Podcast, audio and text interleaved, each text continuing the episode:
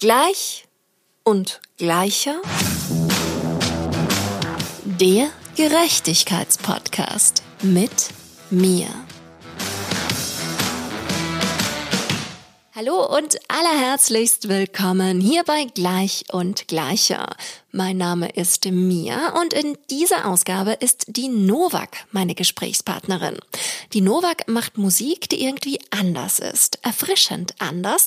Das Ganze gepaart mit einer guten Portion Gesellschaftskritik, die sie auf völlig charmante Art und Weise in ihre Songs hineinpackt. Wir machen natürlich genau diese Gesellschaftskritik zum Thema, unterhalten uns über ihre Kombination aus Empowerment und Tadel und sprechen über die musikalische Vielfalt, die auf ihrem aktuellen Album Steinige Grüße von der grenzenlosen Wiese herrscht. Der Gerechtigkeitssinn der Novak, der spielt in diesem Podcast selbstverständlich auch eine große Rolle, genauso wie meine aktuellen Lieblingsthemen Selbstermächtigung und Weltfrieden. Liebe Rebecca, hallo und allerherzlichst willkommen hier bei Gleich und Gleicher. So schön, dass du da bist. Ich freue mich auch total. Ich habe heute tatsächlich schon von dir geträumt. Wirklich, wow, ja. so tief geht es schon. Hoffentlich nur was Gutes. Also äh, für die da draußen, die uns jetzt hören, äh, wir haben einige Anläufe gebraucht, dass dieser Podcast stattfindet. Und ich habe irgendwie geträumt, er findet statt, aber es gab wieder irgendwelche Umstände, warum er nicht stattfindet. Und deswegen hatte ich wirklich Schiss, dass er nicht stattfindet. Also das lag äh, vor allen Dingen meistens an mir und an meiner Organisation und ähm, ja, und jetzt findet er aber statt und das finde ich ziemlich cool. Ja, total. Auf jeden Fall, ich bin auch sehr, sehr froh und sehr glücklich, dass wir uns haben und hören. Und vor allen Dingen finde ich ja auch deine Musik total super. Also ich hatte jetzt ja einfach nur noch mehr Zeit, um immer wieder in dein wunderbares Album und in deine Singles und einfach alles nochmal reinzuhören. Und deswegen muss ich dir mal als allererstes so diese ganz klassische Frage stellen. Warum ist Musik deine Passion? Warum ist Musik deine Leidenschaft? Also ich mache ja Musik schon seit meiner Kindheit. Ich bin da äh, auch in der Familie. Wir waren zwar, meine Eltern sind keine ausgebildeten Musiker, aber es hat immer stattgefunden in der Hausmusik. Wir haben zusammen also Oberpfälzer Lieder gemacht zum Beispiel. Aber es war irgendwie bei Festen und Feiern da. Es war irgendwie immer was Besonderes und alle haben sich gefreut, wenn wir Musik gemacht haben. Und später war es auch so, also und jetzt auch. Also es lässt mich total im Hier und Jetzt sein. Also das, das liebe ich und ich kann. Es ist ein Ventil, zum Beispiel auch, wenn wenn es mir irgendwie nicht so gut geht oder wenn ich ja irgendwie meine Emotionen transportieren will. Und ich glaube, das kann fast nicht so gut wie Musik. Und äh, es gehört zu meinem Leben. Es gibt mir Energie tatsächlich. Also ähm, und ich, es lässt mich meinen Horizont auch irgendwie erweitern. Also gerade wenn es darum geht, ich habe mir ja mit der Novak auch vorgenommen, gesellschaftskritische Themen anzusprechen. Und ich habe dann auch oft, wenn ich Songs schreibe, so eine kleine Recherchearbeit äh, vor mir, wenn ich mich mit Themen auseinandersetze. Und ähm, das bringt mich irgendwie auch weiter. Und es ist natürlich auch schön, wenn andere einem das zurückgeben, dass sie das halt, ähm, dass ihnen das gefällt, dass sie das berührt und so. Das lässt mich natürlich dann auch wieder ähm, gerne das machen, was ich mache. Ach genau. cool, voll schön. Und du hast ja gleich einen richtig wichtigen Punkt angesprochen. Das war nämlich auch sowieso meine nächste Frage gewesen. Die Gesellschaftskritik in deinen Songs. Ähm, kannst du da nochmal drauf eingehen, auf diesen Songwriting-Prozess? Also du beschäftigst dich dann richtig so mit Themen in der Gesellschaft, wo du sagst, okay, ähm, da läuft was falsch oder wie genau kann ich mir das vorstellen? Ja, also es ist so, ich brauche generell würde ich sagen, mein Songwriting-Prozess, der ist jetzt, findet nicht permanent statt. Also jetzt habe ich ja zum Beispiel eine kleine Tochter, die, also ich habe drei Kinder.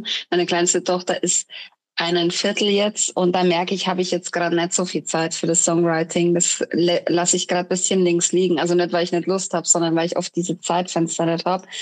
Aber ähm, zu den anderen Songs, also ich, ich bin bei der, also ich hatte zum Beispiel mit der Novak nettes Ziel, gesellschaftskritische Songs zu schreiben. Das kam irgendwie so über mich. Ich weiß auch nicht warum. Und es ist auch nicht jeder Song gesellschaftskritisch. Aber wenn ich jetzt zum Beispiel den Schottergärtner nehme als Song, ähm, das ist ein Song über oder gegen äh, Schottergärten. Also das sind die Steingärten, also die die schlechten Steingärten. Es gibt ja auch gute Steingärten, aber die, ähm, also wenn man quasi auf doch Neubaugebiete geht, äh, du findest keine Blumen, sondern einfach nur alles grau und grau. Und ähm, das ist halt in Bezug auf das Artensterben, also das befeuert das Ganze eigentlich noch und äh, Klimawandel und so weiter. Und ich hab, bin auf die Seite der Gärten des Grauens, also das macht der Ulf Soltau, das ist ein Biologe aus Berlin. Ähm, der hat so eine satirische Seite, die Gärten des Grauens. Da werden Fotos mittlerweile auch von Fans geschickt, die er dann irgendwie mit seinen satirischen Kommentaren versieht und auch äh, die Follower dieser Seite kommentieren das Bild da noch, also von so hässlichen Gärten eben. Und äh, irgendwer hat mich da mal draufgebracht und hat gesagt, hey, schau dir das mal an, das ist voll die krasse Seite. Und ich habe dann, ich bin da so dann so runtergescrollt und habe also wirklich eine Hässlichkeit nach der anderen gesehen. Also diese Gabionenwände sind auch ganz typisch dafür. Das sind diese Drahtgitterkörbe mit diesen großen Steinen. Äh, Steinen. Und ähm, dann habe ich halt so die Kommentare gelesen und dann habe ich ist irgendwie in meinen Kreativhirn angesprungen und dann habe ich mir so Sätze rausgeschrieben wie ähm, äh, geschlossene Anstalt mit Foltergarten. So fängt auch der Song an. Und habe halt dann so aus den Kommentaren und äh, den Sätzen, die der Ulf Solter geschrieben hat, irgendwie also die in mein Gedicht oder in meinen Songtext mit einfließen lassen. Habe dann auch mich extrem äh, mit Recherche, wie baut man zum Beispiel Gabionenwände und sowas, habe ich mich beschäftigt. Also ich, ich könnte jetzt hier auch so ein Ding bauen, quasi. Also ich wollte einfach wissen, worum geht's da und warum machen das Leute und ähm, habe das halt irgendwie ähm, habe dann auch so den Anspruch an mich, also wenn ich mich mit einem Thema auseinandersetze, muss ich auch ein bisschen den Hintergrund wissen, weil das auch äh, schwierig ist, wenn man dann äh, äh, nur mit plakativen Sätzen um sich schmeißt, aber vielleicht den Hintergrund nicht so weiß. Und das war mal bei dem Song zum Beispiel sehr wichtig. Und das war auch einer der ersten Songs, die sich mit so einer Gesellschaftskritik auseinandersetzt. Und dann habe ich zum Beispiel den Song äh, Wattestäbchen und Strohhalme. Ähm, da geht es um das Verbot von Einwegplastik. Und äh, Wartestäbchen und Strohhalme sind für mich halt so ein bisschen das Bild dafür, wie wir mit sowas umgehen in unserer Gesellschaft. Also das ist so eine Häkchenpolitik. Also wir verbieten quasi äh, das kleinstmöglichste Plastik, aber wir können quasi weiterhin im Supermarkt die Tomaten im Plastikeimer kaufen und so. Und äh, das, das passt für mich einfach nicht zusammen. Und da habe ich mich halt dann auch irgendwie damit befasst. Und was ich merke, was für mich oft so bei diesen gesellschaftskritischen Songs bisschen mitschwingt, ich habe irgendwie immer Lust, dass es nicht zu dramatisch in der Musik wird, sondern dass ich eher so eine positive Note in die Musik reinbringe und aber den, den kritischen Text. Also genau. Und ähm, aber ich bin auch trotzdem, ich, ich finde es manchmal auch wahnsinnig schwer, ist, äh, einen Text zu schreiben. Also es gibt sicher sehr viele Themen, die mich gerade auch berühren und bewegen. Ähm, aber ich, ich finde, der Text ist für mich der größte Anspruch und auch mein größtes Lernfeld. Also würde ich sagen. Ich bin auch, ich bin da definitiv, ich bin sehr spät zum Texten gekommen. Also ich war im Endeffekt, würde ich sagen, meine ersten Songtexte, die, wo ich wirklich sage, das ist ein Song, den habe ich komplett selber geschrieben mit Melodie und Text. Die habe ich äh, mit Mitte 30, Ende 30 erst gemacht.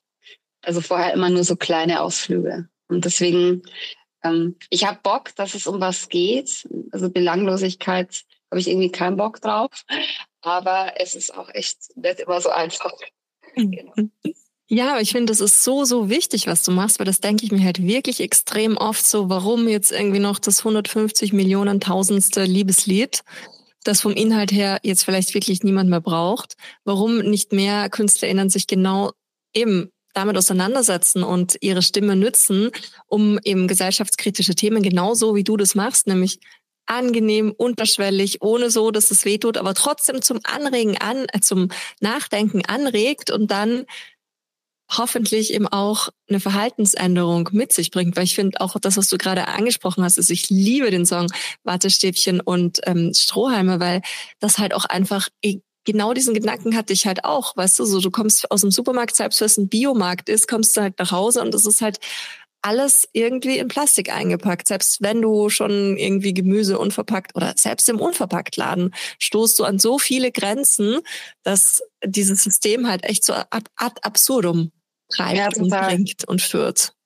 Und es ist auch oft so schwierig. Also ähm, mit der Nachhaltigkeit, weil wo, wo fängt man mal an? Also wenn ich jetzt irgendwie, also wichtig ist mir zum Beispiel saisonelle Sachen zu kaufen, aber dann wieder zu schauen, okay, wo, wo kommt's her? Und dann ist manchmal das, wo, wo näher da ist, ist aber dann trotzdem verpackt und irgendwie, also es ist irgendwie schwierig oft. Es ist und, super äh, schwierig. Regional, ja. regional und Bio zum Beispiel, das ist in, also im, im konventionellen Supermarkt echt eine große Diskrepanz. Ja. Aber ja, also ich habe in Berlin schon so mein System, muss ich sagen, aber ich habe mich auch wirklich sehr lange und intensiv damit auseinandergesetzt und bin dann aber trotzdem, ja, was machst du dann beim Tofu, wenn du es nicht geschafft hast, irgendwie diesen einen Tag, diese eine kurze Stunde am Wochenmarkt abzupassen, wo es den unverpackten Tofu aus der Region ähm, zu kaufen gibt. Dann ja. bist du halt wieder auf das Plastikzeug angewiesen. Und das ist halt auch so schwer. Also ich meine, äh, mein, also ich bin jetzt zum Beispiel auch nicht so der organisierteste, strukturierteste Mensch und dann, äh, dann diese, diese Sachen umzusetzen. Also ich merke auch zum Beispiel, seit die Preise so gestiegen sind, ich kann mir manche Supermärkte jetzt auch gerade einfach nicht so leisten. Also ich finde es heftig, also was man jetzt an der Kasse zahlt für einen normalen Wocheneinkauf und so. Also da, und dann irgendwie da sich noch äh, an diese ganzen ähm, Regeln, die ich mir eigentlich selber gesetzt habe, aber da dran zu halten, ist nicht so einfach. Ich weiß nicht, wie es dir damit geht, aber ich finde das wirklich eine Herausforderung teilweise. Ja, 100 Prozent. 100 Prozent. Das ist richtig, richtig schwer und das ist richtig, richtig teuer. Und das ja. ist, ähm, ja, es ist halt einfach das System, was halt immer schon an sich ähm, so einen nachhaltigen Lebensstil, egal in welcher Form, nicht unbedingt begünstigt und dir einfach macht. Und ja, das ist halt leider das Problem oder das System, in dem wir leben. Aber ich glaube halt trotzdem, auch wenn es schwer ist, denke ich halt, dass diese ganzen Märkte, in denen all diese unnachhaltigen Produkte verkauft werden, die würden halt nicht mehr produziert werden, wenn keiner mehr hingehen würde. So, wenn wir das halt irgendwie schaffen würden, einen anderen Weg ja. zu finden. Und ja, ja ich glaube da ganz fest dran. Und ich ja. glaube aber auch, dass eben genau dieses Format Musik, wo du deine Stimme auch hast und deine Stimme erhebst, dass das halt einfach so ultra wichtig ist, weil erstmal die Musik ist halt super cool. Das wollte ich dich halt auch fragen, woher kommt diese wilde Mischung? Weil das halt auch so, es ist total irgendwie auch dieses Album, das kannst du so als Gesamtkunstwerk extrem gut sehen. Also das ist so, finde ich auch was ganz, ganz Besonderes, weil es in diese verschiedenen unterschiedlichen, es ist ja Neo-Chanson, Liedermacherei, Piano-Pop bis hin zu kabarettistischen Einlagen so viel dabei. Und das macht es eben so abwechslungsreich. Woher kommt dann diese Diversität auch in der Musik? Also ich glaube, es ist einmal das, dass ich äh, mit sehr viel verschiedener Musik aufgewachsen bin und ähm, ich bin jetzt ehrlich gesagt, ich bin oft, oft ist es so, wenn mir zum Beispiel jemand die Frage stellt, hey, kennst du den Song, kennst du den Song, dann muss ich so oft sagen, oh, sorry, kenne ich leider nicht. Also ich höre tatsächlich manchmal gar nicht so viel Musik oder ich, ich kenne natürlich schon Musik, aber äh, ich, ich bin jetzt nicht so breit aufgestellt. Ich, ich bin mir sicher, du kennst definitiv mehr als ich. aber ich habe irgendwie so, ähm, mich langweilt es, wenn ich immer das Gleiche mache. Und ich habe äh, irgendwie so für mich, äh, also klar, es gibt irgendwie immer den gemeinsamen Nenner Klavier und Stimme. Das, das ist irgendwie, das findet, würde ich sagen, das ist was, ähm, was in meiner Musik äh, immer vorkommt. Weil ich, ich kann zum Beispiel nicht ohne ohne mein Piano kann ich nicht singen. Oder ich, ich fühle mich nicht wohl. Ich fühle mich irgendwie nackt. Also ohne, ohne Klavier. Das heißt, es hat immer einen, eine, ähm, einen sehr großen Stellenwert in den Songs. Aber das Außen herum, äh, ich, ich habe da einfach Bock. Also ich habe zum Beispiel bei dem Album jetzt, ähm, mein Bester ist eine Punknummer geworden.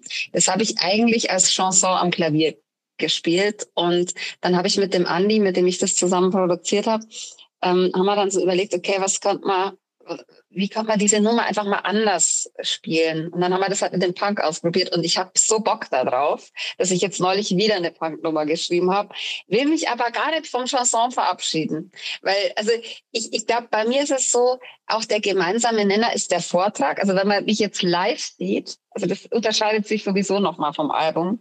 Der Vortrag meiner Songs, der ist äh, für mich so die halbe Miete. Also das muss irgendwie immer ähm, äh, ich will irgendwie was erzählen äh, mit den, mit den Liedern. aber von der Musik her, ja, es kommt ein bisschen Klassik manchmal mit rein. Ich habe als, als Jugendliche wahnsinnig gern das Album für die Jugend von Schumann gespielt, so romantische Klaviermusik. Da würde ich jetzt sagen, äh, dass die beim Schottergärtner ein bisschen drin ist. Und äh, Filter ist eher so eine Nummer, die so, ich, weiß gar nicht, wie ich die Musik beschreiben würde, aber das ist äh, eher so verträumter Pop, nur mit Tasteninstrumenten und ganz viel Chören. Das mache ich zum Beispiel gern. Aber ich, ich habe irgendwie Bock, mich immer wieder was Neues auszuprobieren. Auf jeden Fall. Ja. Cool. Ja, das ist auf jeden Fall zu hören. Und ich mag auch, ich muss es kurz zitieren, aus deinem Pressetext. Ihre Stimme klingt nach heißem Glühwein auf Seidenpyjama. Sehr gut, dass du das gut findest, weil es ist nämlich so, der Pressetext, der wurde für mich geschrieben und mir hat die eine Formulierung, also von dem Juli, da bin ich ganz begeistert, dass er mir den geschrieben hat, aber diese eine Formulierung, wie meine Stimme klingt, äh, ich glaube, vorher war da gestanden, rauchigen Jazz und, äh, und heißen Glühwein oder sowas. Und dann habe ich mir gedacht, ah, rauchiger Jazz, da bin ich dann schon wieder so, dann, dann denken schon wieder alle, ich mache Jazz, was überhaupt nicht zutrifft. Und dann habe hab ich irgendwie überlegt, okay, ich muss das irgendwie bildlich darstellen und fand es aber total beschissen und habe mir gedacht, okay, das ist jetzt nur eine Notlösung. Wir schicken das jetzt mal so raus. Aber wenn du sagst, dass es gut ist, ja, dann ja. muss es klappen vielleicht, oder? Das heißt klappen. Lasst es unbedingt und vor allen Dingen, welchen Satz ich auch noch richtig gut finde und welchen ich auch noch highlighten will, das mache ich jetzt auch nochmal an der Stelle. Mit einem schmerzhaften Biss in den Verstand schneidet ihre Musik wie eine klingende Kettensäge durch den Dschungel der Konsumgesellschaft und deckt die Wahrheit über den Zustand unserer Welt auf. Oh, danke mir. Das freut mich wirklich, weil, weil ist ja, ich weiß nicht, ob du das kennst. Wie, so ein Pressetext, äh, der muss ja irgendwie, also ich will ja nicht nur schreiben, sie spielt Klavier und sie macht das und das und das, sondern das soll ja irgendwie anregen, dass man gerne zum Konzert kommt oder dass man sich das Album anhört. Und da bin ich dann immer so, wenn das jemand für mich schreibt, also ich fand den auch gut, aber ich weiß ja immer nicht, wie der angenommen wird. Und deswegen, ich weiß jetzt schon, wenn ich im Juli den Podcast schicke und du seinen schönsten Satz vorliest, dann wird er sich sehr freuen. Sehr gut. Ja, von Herzen gern. Nein, das ist mir wirklich aufgefallen, weil es halt wirklich auch so diese Welt, ähm, in die man sich hineinbegibt, wenn man sich mit dir auseinandersetzt, die ist eben sehr bunt und die ist schrill und die ist laut und die ist anders. Und ich mag eben, ich finde, das beschreibt es sehr gut. Genau dieses kritische, aber auch mit diesem total charmanten, weil ja auch die Zwanziger, die goldenen Zwanziger da immer so schön durchschimmern. Ähm, wie wie kommt es denn dazu? Was ist denn da so dein Bezug und warum ähm, ja findet sich das immer wieder wieder? Also die Novak ist ja eine Kunstfigur auf der Bühne. Also das würde ich jetzt im Album gar nicht so krass sehen. Also die Musik im Album kann man eigentlich für sich hören, ohne jetzt an eine Kunstfigur zu denken. Aber live ist es eine Kunstfigur und ich habe das tatsächlich, und, und die, die Novak, muss ich dazu sagen, die ist etwas im Stil dieser Zeit angezogen. Also ich habe Turbane auf, ich habe krasse, extrovertierte Kleidung ähm, in allen möglichen Farben und ähm, ich schlüpfe tatsächlich einfach in eine Rolle. Und die Novak ist vielleicht ein bisschen eine Diva, aber nur ein bisschen. Und ähm, ja, keine Ahnung. Und dazu bin ich gekommen. Äh, ich habe früher, ich habe sehr viele Geschwister. Und ich habe auf den Hochzeiten meiner Geschwister ähm, verschiedene Songs umgetextet und bin in Rollen geschlüpft, habe Perücken angezogen. Das habe ich früher nie gemacht. Das habe ich irgendwie habe ich das da angefangen und auf diesen Hochzeiten habe ich immer so Einlagen gemacht. Es war in einem Jahr drei Stück, weil alle drei Brüder von mir geheiratet haben. Und dann habe ich gemerkt, okay, irgendwie irgendwie macht mir das Spaß, irgendwie macht mir das Spaß, in so eine Rolle zu schlüpfen. Und dann, dann kam es auch dazu, also die Novak, wie ich die gegründet habe, 2017, das war aus einer Krise heraus, aus einer persönlichen. Äh, ich hatte vorher ein Bandprojekt, der Musiker ist weggezogen. Ich hatte aber auch noch andere Themen, die für mich krisenmäßig waren. Und ähm, dann habe ich ja eben diese ersten Songs geschrieben, aber ohne zu wissen, dass dass das eine Kunstfigur wird. Das ist erst mit der Zeit passiert. Und zwar, wie ich dann auch so gemerkt habe, irgendwie macht mir das Spaß, irgendwas Schauspielerisches zu machen. Und äh, die Novak, der Name an sich, der spielt ja auch ein bisschen auf die Knef, die Dietrich an. Also ich, ich habe mir bewusst so einen so einen Titel davor gesetzt, um ein bisschen diesen Chanson-Touch, also ich würde jetzt nicht sagen, dass ich nur Chanson mache, das mache ich definitiv nicht, aber dass das ein bisschen da einen Einfluss hat. Und die Musik der Hildegard Knef habe ich zum Beispiel erst sehr spät gehört. Also ich habe äh, mich da über Jahre überhaupt nicht damit beschäftigt. Und das ist auch irgendwie so, wo ich gemerkt habe, so der Chanson das ist was, was mich, ähm, also dieses Erzählende, ähm, dieses Geschichten erzählen und der Vortrag, das gefällt mir wahnsinnig gut. Also deswegen, das ist vielleicht so ein bisschen der Bezug. Und ich habe auch ein, meine Eltern haben ähm, äh, irgendwo, ich glaube in Tschechien haben sie das äh, äh, mal gekauft. Das waren aus den 20er Jahren ein ganzer Stapel von äh, ähm, ganz tollen Liederbüchern deutscher Komponistinnen. Ähm, so, so, ja, so Chansons. Und da habe ich ein Lied draus gespielt, zwar mit Klavierbegleitung äh, drunter. Das heißt, wenn die Violine spielt. Und das sind oft so Lieder, die kennt keiner. Das ist echt krass. Also man, es ist oft, es gibt so viel Lieder aus dieser Zeit, wo wir gar nicht wissen, dass es, dass es die gibt. Ich denke auch eben durch den Nationalsozialismus ist da einiges auch äh, äh weggekommen. Und ich, ich habe äh, dieses Lied damals gespielt und ich fand es so, ich kann es auch immer noch, es ist so unfassbar schön, der Text so poetisch und so eine geniale Klavierbegleitung. Also das, da habe ich mir echt gedacht, wow. Aber äh, ich kenne trotzdem viel zu wenig davon. Also ich habe oft auch nicht die Zeit, mich so mit ganz viel Musik zu beschäftigen, weil mein Alltag so viele Themen gerade hat mit den Kindern und so. Das ist manchmal gar nicht so einfach. Und jetzt bin ich wieder abgedriftet, wie so oft. Ich gebe mir ein Mikrofon und ich rede endlos lang. Ach cool, das macht dich auf jeden Fall sehr, sehr sympathisch. Und ich finde aber genau dieses, dieser 20er-Vibe, der steht dir auf jeden Fall auf der Bühne extrem gut und rundet das nochmal sehr ab. Und ja, ich finde diese Zeit auch extrem faszinierend und ich finde auch, dass es sehr, ja, einfach so eine Aufbruchsstimmung, ein schillerndes Zeitalter war und ja, Genau. Ich glaube, so dieser, dieser Stil von damals hat irgendwie sowas ganz, ganz, ganz, ganz Besonderes. Ja, voll. Ich lasse mich da auch gerne davon inspirieren. Aber um nochmal zurückzukommen auf die Gesellschaftskritik, die du in deiner Musik ausübst, weil hier ist ja Gerechtigkeit auch so das übergeordnete Thema und da habe ich ja schon ganz, ganz viel auch in deiner Musik in Sachen Gerechtigkeit entdeckt. Erzähl mal, was bedeutet Gerechtigkeit für dich? Was für ein Gefühl löst das vielleicht auch ein Stück weit in dir aus? Also ich würde sagen, dass ich einen sehr ausgeprägten Gerechtigkeitssinn habe dass der auch äh, schon sehr lang in mir drin ist. Ich glaube, aus dem Grund habe ich auch einen sozialen Beruf gewählt. Ich bin aufgewachsen in einer Familie, also wir haben sehr viele Geschwister, das sind sehr viele Geschwister. Meine Eltern waren beide im sozialen Bereich tätig. Meine Mama als Erzieherin und mein Papa als Seelsorger in der Kirche.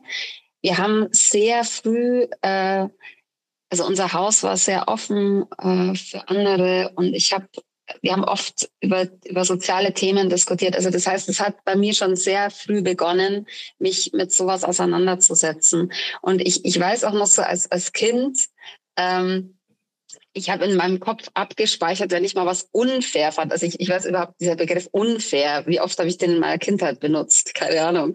Und ich fand zum Beispiel unfair, äh, als im Kindergarten, wo ich selber noch im Kindergarten war, das ist jetzt nichts Schlimmes, aber äh, haben alle ein Eis bekommen, also alle Kinder, nur die Erzieherin ein großes. Also die haben ein Calippo-Eis gekriegt und wir einen, ein Mini-Milk oder so hat das geheißen. Und das fand ich zum Beispiel total unfair. Oder ich fand's oft habe ich mich mit meinen Geschwistern solidarisiert, wenn, wenn irgendeiner von uns Anschiss gekriegt hat von meinen Eltern oder so. Solche Sachen. Also das hat sich angeprägt in meiner Ausbildung später. Ähm, als Erzieherin eben äh, habe ich oft so ähm, Missstände in Einrichtungen. Also wenn ich das Gefühl hatte, KollegInnen ähm, gehen unfair mit Kindern um oder nehmen die nicht äh, so wahr, wie ich sie wahrnehme. Ähm, und zwar allumfassend, also nicht nur das, das, was vielleicht nicht läuft, sondern auch das, was läuft dann hat es in mir so eine richtige, ich weiß auch, ich war da teilweise so wütend, wenn ich, wenn ich Kolleginnen gesehen habe oder Kollegen, die, die irgendwie ein Kind äh, so, so erst die so eine Buhmann-Rolle oft gekriegt haben. Das hat man einfach mal, dass manchmal KollegInnen so auch mal mit Kindern umgehen. Und ich weiß noch, ich habe mich da damals nicht getraut, Stellung zu beziehen in meiner Ausbildung. Ich habe das dann eher gemacht über die Berichte, die wir schreiben mussten. Und da habe ich mich teilweise wund geschrieben und habe diese, diese Einrichtung dann analysiert, das weiß ich noch. Habe dann auch immer den Einser gekriegt, aber es war halt schwierig in der Ausbildung für mich diese Kritik zu üben. Und äh, das habe ich mir so für mich dann vorgenommen, später das dann zu machen. Und das habe ich definitiv. Also äh, später, als ich dann wirklich im Beruf war, bin ich auch manchmal angeeckt. Also das heißt jetzt nicht, dass ich nur in eine Richtung war, wo es nicht lief, aber ich habe ich hab mir da einfach sehr viel Gedanken drüber gemacht. Oder wenn ich selber als Praktikantin irgendwie das Gefühl hatte, äh, die gehen blöd mit mir um oder äh, äh, so mache ich das mal nicht. So, so will ich das mal nicht machen. Also ich habe auch versucht, an, aus den Fehlern zu lernen, die vielleicht andere gemacht haben, im Sinne von zum Beispiel, du kommst irgendwo hin, bist ganz neu. Äh, ich war zum Beispiel in meinem äh, Kinderheim und die haben mich einfach voll ins kalte Wasser geworfen und ich, mir wurde nichts erklärt und ich, ich hab, äh, ich war völlig überfordert. Also das waren Jugendliche, die waren wenige äh, Jahre jünger wie ich. Und ich habe mir dann immer so gedacht, nee, das geht so nicht. Also ich, ich wenn ich das mal mache, dann möchte ich erstmal so ein, also dann möchte ich einfach mal der Praktikantin oder dem Praktikantin erzählen, worum geht's hier eigentlich? Was sind deine Aufgaben? Und, und solche Sachen einfach. Also das, das hat mich irgendwie geprägt. Und ähm, ja, und jetzt ist es definitiv so, ähm, ich, ich äh, Gerechtigkeit, also ich denke, Kannst du noch mal die Frage sagen, weil ich bin schon wieder, ich was vergesse die Frage. was Gerechtigkeit dir bedeutet und was Gerechtigkeit in dir auslöst. Ja, also ich bin definitiv ein harmoniebedürftiger Mensch und ich finde, äh, wenn es anderen gut geht, geht's mir auch gut. Also ich, ich, äh, ich bin ähm, ich habe ein großes Bedürfnis daran, äh, dass es anderen gut geht. Also das definitiv. Und ähm, ja, was könnte ich noch sagen? Ich gerade finde ich also gerade finde ich unsere Welt ganz, ganz, ganz, ganz, ganz schrecklich ungerecht. Ähm, und die größte Ungerechtigkeit ist für mich im Moment, dass es, dass diese, diese riesige Schere von Arm und Reich und ähm, auch dieses, ich, ich fühle mich gerade, wie wir hier leben oder noch leben, so privilegiert und ähm, es ist für mich fast nicht auszuhalten, was gleichzeitig in anderen Ländern auf der anderen Welt passiert. Also das, äh, auf der in, auf, dieser Welt in anderen Ländern passiert, würde ich sagen. Also das, das ist so für mich das Allerschlimmste gerade. Und ähm, ja, genau. Habe ich jetzt die Frage richtig beantwortet? Ich hoffe. Na, da gibt's keine richtige und keine falsche ja. Antwort. Es gibt nur deine Antwort und die ist für dich ja immer richtig. Ja. Dementsprechend, ja, also ich kann das sehr gut nachvollziehen und ich glaube auch, das ist so schwierig auch teilweise, so diesen Weltschmerz dann auch zu ertragen, wenn du eben reingehst und eben dir überlegst, wie geht's anderen Menschen auf der Erde und dass wir ja wirklich ein ganz geringer Teil auch nur der Bevölkerung sind, die so leben, wie wir leben. Und selbst da gibt's ja auch genug Ungerechtigkeiten. Und ähm, wenn du es dann loslöst von den Menschen und auch noch eben in die Natur, in die Umwelt reinschaust und ähm, ja, vielleicht auch mal so in Sachen Tierrechte einen Blick drauf wirfst, einen kritischen, da kommt man ja auf so, so viele Dinge, die ja auch schon teilweise schwer zu ertragen sind. Also es geht mir ganz genauso. Total. Und ich finde auch so, jeder hat ja seine persönliche Gerechtigkeit auch oder seine persönliche Wahrnehmung. Also zum Beispiel, wenn ich mich mit meinen Kindern unterhalte und die auch irgendwas unfair erleben in der Schule oder mit ihren Freundinnen, dann ist es in dem Moment auch ein ganz wichtiges Thema. Und äh, man darf das wahrscheinlich dann auch nicht mit dem noch vergleichen, was noch auf der Welt viel Schlimmeres passiert, weil das ja immer in dem individuellen Moment äh, hat man gerade eine Emotion, aber das, das hat ja immer ganz viel mit Emotionen auch zu tun. Und ähm, wahrscheinlich ist es wichtig, dass man sich dem Kleinen und dem Großen widmet. Also dem kleinen, äh, den kleinen Themen im Alltag oder klein in Anführungsstrichen. Es ist ja auch eine individuelle Wahrnehmung und auch den Großen gleichzeitig. Ja.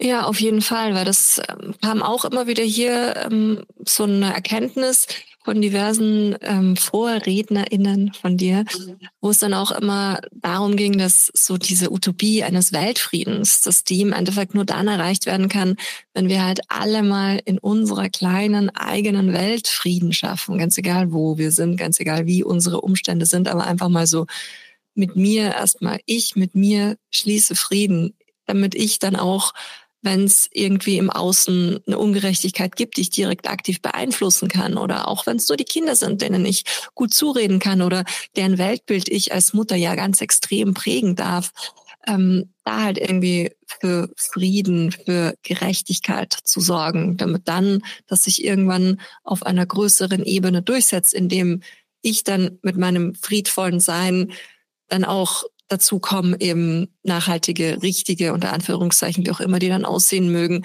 Kaufentscheidungen zu treffen und ja, wie auch immer, da halt irgendwie so mein, meine Werte, die ich mir selber gesetzt habe, auch umsetzen kann. Und ja. ja, dann kommen wir wieder zur Selbstermächtigung, auch super wichtiges Thema, so Selbstfrieden, Se Selbstfrieden. Selbstfrieden ist auch ein gutes Wort. Weltfrieden und Selbstermächtigung. Ähm, ja, zwei riesengroße, wichtige Themen, die so sind irgendwie so zwei Wolken, die mich ständig begleiten und über die ich immer ja. drüber nachdenken, wer mich eben fragt, was können wir tun, um dahin zu kommen? Stairway to Equality. Deine Steps zu mehr Gleichberechtigung. Was können wir tun, um dahin zu kommen? Ist ein super Aufhänger, nämlich es gibt eine kleine Kategorie, die nennt sich Stairway to Equality und da geht es genau darum, dass ich gerne mit meinen GesprächspartnerInnen darüber sprechen möchte, was dann so konkrete To-Dos sind, die wir als Menschen tun können, um für mehr Gerechtigkeit im Leben zu sorgen. Was meinst du? Also ich glaube, ganz wichtig ist im Hier und Jetzt zu sein, dass man einfach wirklich das Leben, was direkt um uns passiert, also die Menschen neben uns, dass wir die wahrnehmen. Äh, das ist, glaube ich, ganz wichtig, dass wir auch, wie du gerade gesagt hast, dass ich mit mir selber im Reinen bin. Also wenn ich, wenn ich irgendwie, ähm, dann habe ich auch Augen und Ohren für andere, glaube ich. Also wenn ich, ähm, ja, so, also ich denke generell, also reflektiertes Handeln, also dass ich immer wieder überdenke, wie, wie, wie bin ich, wie nehme ich andere wahr. Ähm, und Jetzt habe ich den Faden verloren. Ja, also das, das ist, glaube ich, das ist extrem wichtig. Also dass ich einfach äh, ähm, nach rechts und nach links schaue, was passiert neben mir und auch Fragen stelle, wie es anderen geht. Also jetzt so im ganz kleinen Kontext um mich herum äh, würde ich das so sagen. Also auf jeden Fall, dass man ja empathisch ist, das auch mit den Kindern irgendwie ähm, die Kinder sind natürlich die, die von mir auch lernen können. Ähm, ich mache zum Beispiel auch, äh, ähm, ich bete mit meinen Kindern abends und äh, da reflektieren wir immer den Tag und fühlen uns irgendwie auch rein, wie es anderen geht und so. Und das kann man vielleicht auch, wenn jetzt jemand nicht betet, weil er nicht an Gott glaubt, das kann man einfach auch durch ein reflektierendes Gespräch am Abend machen. Wie war mein Tag heute? Was habe ich heute erlebt? Was, was hat mich gefreut und was war ganz schrecklich für mich oder solche Sachen. Also das finde ich total wichtig, dass man sich für sowas die Zeit nimmt. Und vor allen Dingen auch ähm, angesichts der Tatsache, dass wir sehr viel in Social Media an unseren Handys hängen, da merke ich manchmal, dass ich oft so also ich würde mich da definitiv auch mit dazu zählen. Ich, ich habe auch nicht immer den richtigen Umgang mit dem Medium. Manchmal scrollt man so durch die Sachen und das, das geht in einen rein und irgendwie, man, man nimmt es gar nicht mehr richtig wahr, das wird gar nicht mal abgespeichert. Das, das läuft nur so durch, dass man wirklich manchmal auch ganz bewusst das weglegt und sich so mit, mit Themen auseinandersetzt. Ja, ich habe mir das gestern gedacht am Abend. Wir haben auch so ein Ritual. Wir beten nicht, sondern wir erzählen uns immer, wofür wir dankbar sind.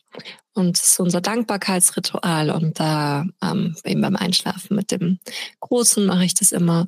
Und gestern schlief der Große schon und ich habe mir gedacht, okay, jetzt gehe ich nochmal so nach innen und meditiere. Und dann habe ich mir gedacht, ach, ich mache noch mal kurz meine Instagram-Stories, bevor ich schlafen gehe. Dann ist genau das Gegenteil passiert. Es ist einfach genau das Gegenteil eingetreten. Ich bin überhaupt nicht nach innen gegangen, sondern ich war komplett im Außen, obwohl ich nur was von mir geteilt habe. Und das ist mir dann zum Glück aufgefallen. Da war ich nochmal so, okay, alles klar, so jetzt aber hier. Weg mit dem blöden Ding. Das hätte ich auch gar nicht im Bett tun sollen, auch wenn ich schon müde war. Dann mach's halt morgen in der Früh oder wie auch immer. Setze ich nochmal auf die Couch. Aber das Bett sollte die Handyfreizone sein. Versuche ich mich auch immer wieder dran zu erinnern, weil es mir dann am Ende wieder nicht gelingt. Ja, total. Es ist also wirklich, also das finde ich auch so eine ganz große Herausforderung, äh, wie wir auch unseren Kindern äh, dieses Gerät vorleben. Also das ist echt krass. Also ich, das ist eigentlich, finde ich, mittlerweile die größte Herausforderung in der Erziehung auch. Also meine Kinder sind jetzt in dem Alter, die haben beide ein Handy. Ich hätte es mir so gewünscht, die hätten noch keins. Ist aber schwierig ab der fünften Klasse. Ähm, die brauchen einfach eins, alle haben eins, sonst haben sie keins und können nicht in dem ganzen, äh, in den Gruppen dabei sein, sind vielleicht sozial ausgeschlossen, wenn sie das nicht haben. Also bei der größeren Tochter, die hat sogar eineinhalb Jahre geschafft, ohne klarzukommen. Die jüngere allerdings, die wollte es gleich in der fünften. Und deshalb irgendwie, ähm, also da immer wieder, also das ist halt auch so undurchsichtig teilweise. Ich bin jetzt nicht mehr bei Stair Stairway, aber ähm, äh, trotzdem äh, ist das so ein wichtiges Thema. Also, dass man sich da immer wieder kritisch hinterfragt.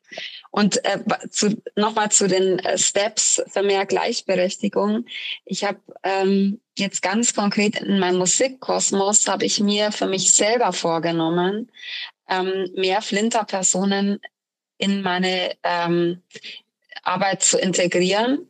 Es ist teilweise, ich bin ja in einem kleinen Regensburg und manche Dinge sind nicht so einfach umzusetzen wie vielleicht in einer größeren Stadt. Ähm, ich habe zum Beispiel immer mit äh, Filmern zusammengearbeitet, also für Musikvideos und so, weil das halt irgendwie, die waren da und also die sind auch alle gut und so, mit denen ich gearbeitet habe. Aber da habe ich dann irgendwann mal gemerkt, nee, Rebecca, jetzt schaust du mal bitte nach Frauen. Also ich, ich will jetzt einfach mal mit einer Frau zusammenarbeiten. Und dann habe ich halt so einen Post gemacht und habe halt äh, äh, gefragt, wer, wer macht Musikvideos und äh, wer hätte Bock, das zu machen. Und dann ist es tatsächlich auch geteilt worden von Music äh, by Women.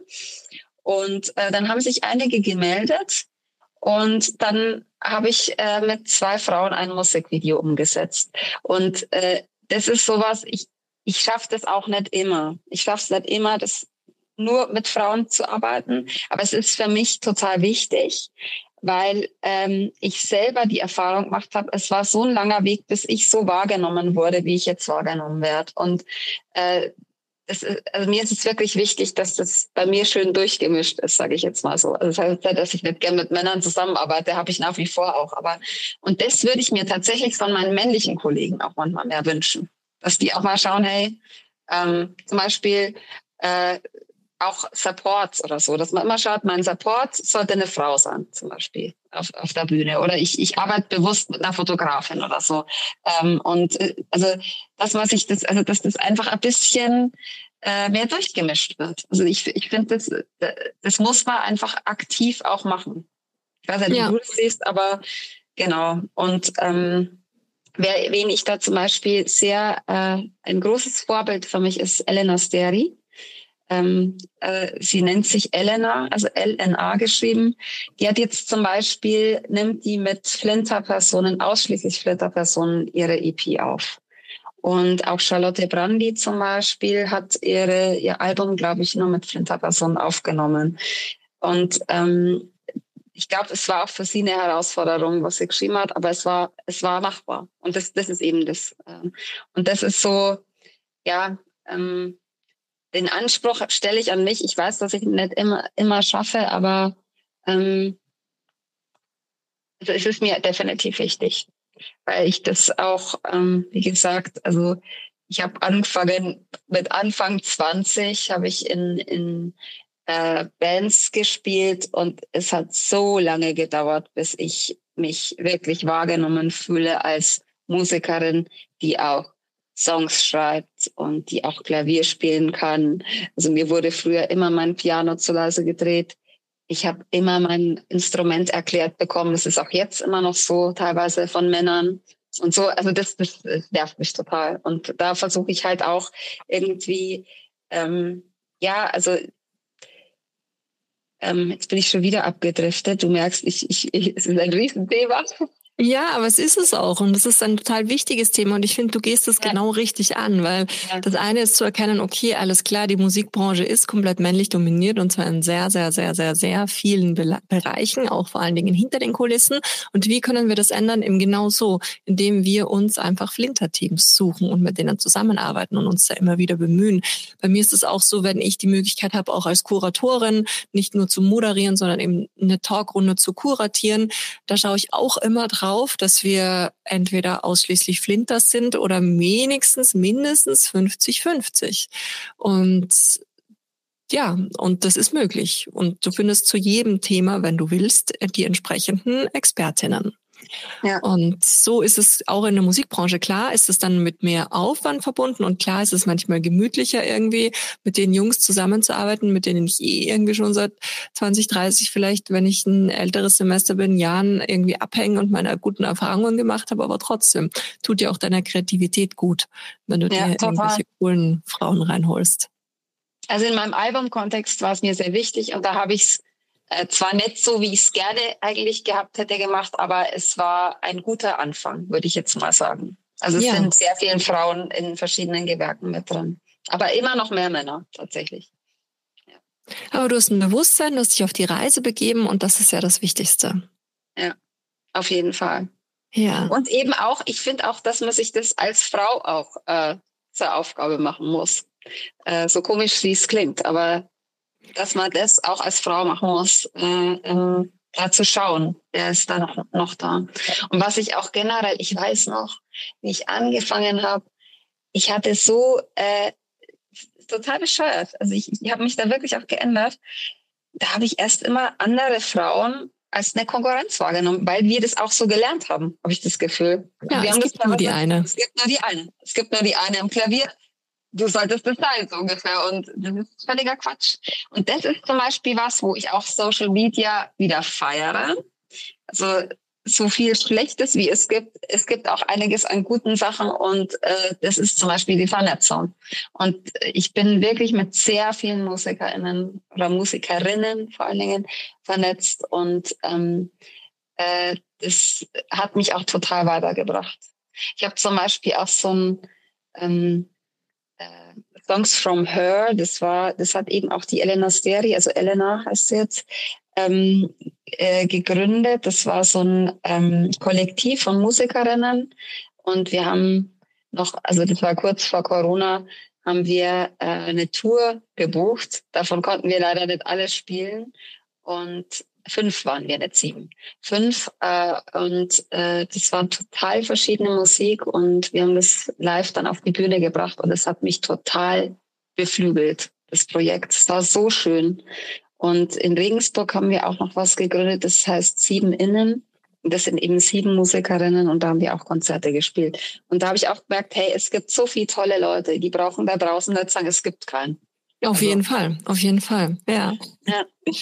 Ja, das ist das Wichtigste, mit gutem Beispiel vorangehen. Ja. Du, gibt es etwas, wo du sagst, dafür trete ich an, das will ich mit meiner Musik erreichen?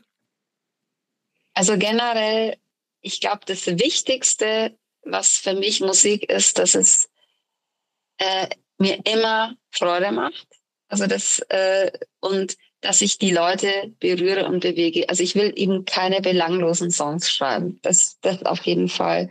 Und jetzt konkret, ich weiß nicht, auf was beziehst du es? Äh, jetzt eher was, ähm, ähm, was in Bezug auf dieses Gerechtigkeitsthema ist oder so allgemein Erfolg oder?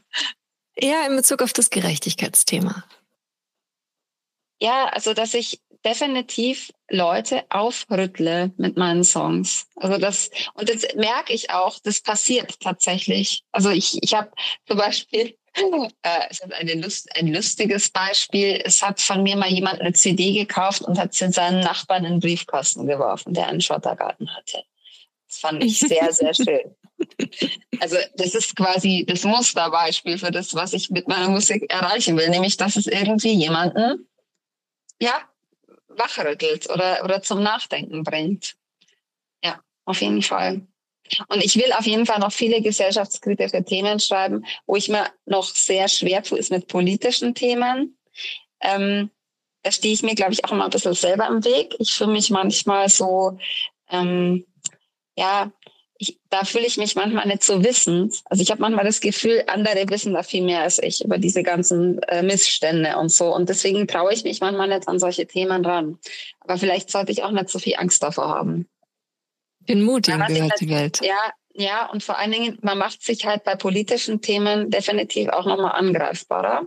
Und äh, ich, ich glaube, davor habe ich auch ein bisschen Schiss. Aber das ist ein privilegierter Schiss natürlich. Also Deswegen, aber ich, ich habe es eigentlich schon vor, dass ich das auch mal mache. Okay. Sehr gut.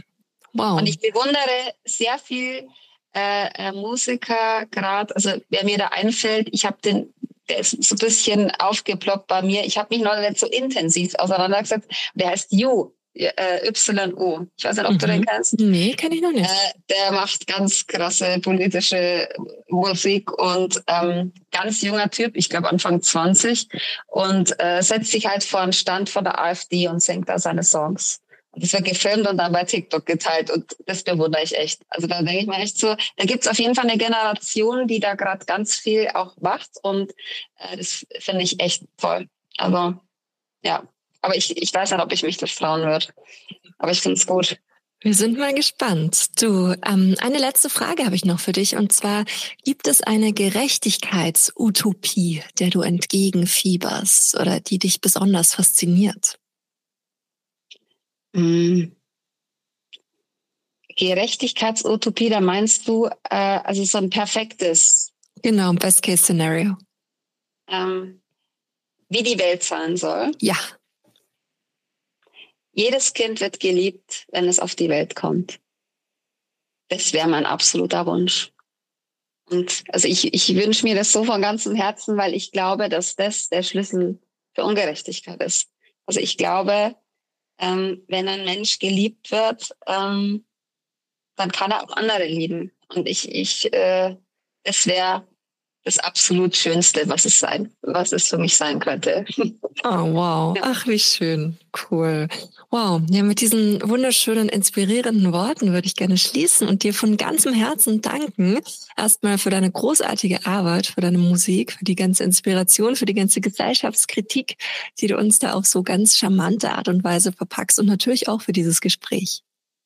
Ich danke dir sehr und die Zeit ist so schnell vergangen. Ich fühle mich, wir, äh, wir hätten nur zehn Minuten miteinander geredet, Mia, und es war so schön. Oh, geht mir genauso. Vielen, vielen Dank. Ciao, Rebecca. Sag danke. Ciao. Tschüss. Vielen herzlichen Dank fürs Zuhören. Das war Gleich und Gleicher. Der Gerechtigkeitspodcast mit mir. Damit ihr euren Zukunft keine Folge mehr verpasst, abonniert den Podcast und folgt mir auf Instagram.